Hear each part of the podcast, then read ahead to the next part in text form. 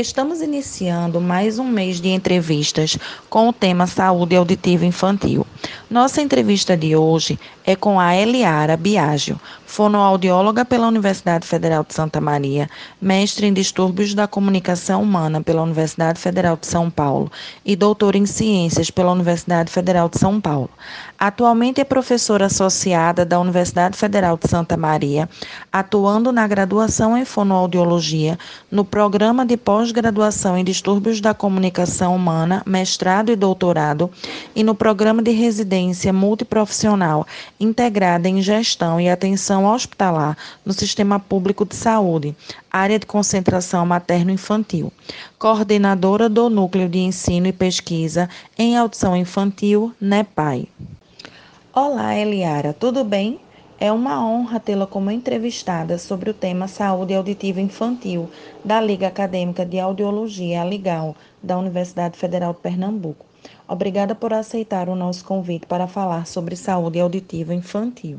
Eu que agradeço o convite, fiquei muito feliz por lembrarem do meu nome e espero contribuir de alguma maneira com a Liga Acadêmica de Audiologia, falando de um assunto que tem sido o foco do meu estudo nos últimos 20 anos, que é a saúde auditiva infantil. Eu aproveito para parabenizar as professoras Silvana Gris e Diana Babini pela linda e inovadora iniciativa de compartilhar conhecimento por meio desse tipo de tecnologia. Parabéns! A Universidade Federal de Pernambuco está de parabéns uh, por tal iniciativa. Nossa primeira pergunta é: o que não devemos deixar de perguntar aos pais em uma entrevista inicial? Bom, Sempre precisamos entender se os pais sabem o motivo do encaminhamento para avaliação auditiva e, em especial, saber qual a percepção deles em relação à audição de seus filhos. Essa é uma pergunta importante, pois a preocupação dos pais é considerada um dos indicadores de risco para deficiência auditiva, tanto por comitês nacionais quanto internacionais. Então, além disso, devemos investigar as ocorrências clínicas durante o período gestacional, durante o parto e nos primeiros dias de vida do bebê, e o histórico de deficiência auditiva na família. Isso quando nós atendemos o bebê para triagem auditiva neonatal ou nas avaliações diagnósticas nos primeiros meses de vida. É importante ressaltar que em cada período da infância devemos adequar as nossas perguntas. Outro exemplo é que quando nós formos avaliar crianças maiores, nós temos que questionar sobre aquisição da linguagem e comportamento auditivo, além das doenças da primeira infância. Então a dica é ver a idade da criança e buscar adequar as perguntas àquela, àquele caso específico. O que fazer em caso de falha no teste da orelhinha? Em caso de falha no teste da orelhinha, a primeira questão é muito importante que ela seja registrada na caderneta do bebê. Uh, para que outros profissionais da área da saúde também possam questionar a família se esse exame já foi feito, se a família já retornou para fazer o reteste da triagem auditiva. Então, isso é uma questão bem importante. Então, o que deve ser feito? Primeiro ponto é o registro na caderneta. E o segundo ponto é reagendar um reteste da triagem auditiva neonatal ou do teste da orelhinha o mais breve possível, não passando mais de 15 dias. Nesse reteste, a gente vai reavaliar o exame e aí sim tomar as devidas uh, medidas.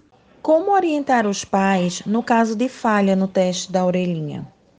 Quando uma criança falha na triagem auditiva neonatal ou no teste da orelhinha, além de fornecer esta notícia para a família de uma maneira clara, buscando uma comunicação efetiva com a família, explicando que houve uma falha, que a criança não teve o resultado esperado independente de passar em uma orelha ou em outra, e isso nem deve ser comentado com a família nos casos de falha unilateral, porque é falha na triagem, quando falha apenas em uma orelha também. Uh, o reteste deve ser agendado o mais rápido possível após a alta hospitalar. sempre antes uh, do primeiro mês de vida. A gente precisa garantir que a família compreenda a importância uh, desse acompanhamento quando o bebê falha na triagem auditiva neonatal. E sempre lembrar que o reteste deve ser feito uma só vez. Se no reteste a criança continua com a falha, ela deve ser encaminhada para uma avaliação diagnóstica completa. Muito obrigada, Eliara. Não temos dúvidas que suas respostas contribuíram demais para o aprendizado de quem nos ouve. Esperamos poder contar com sua participação em entrevistas futuras.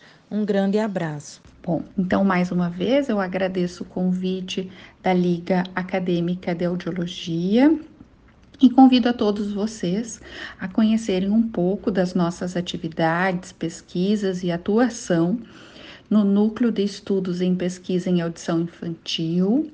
O nosso Instagram é o NEPAI UFSM, eh, porque nós somos um grupo de pesquisa da Universidade Federal eh, de Santa Maria e eu espero encontrá-los lá na nossa rede social.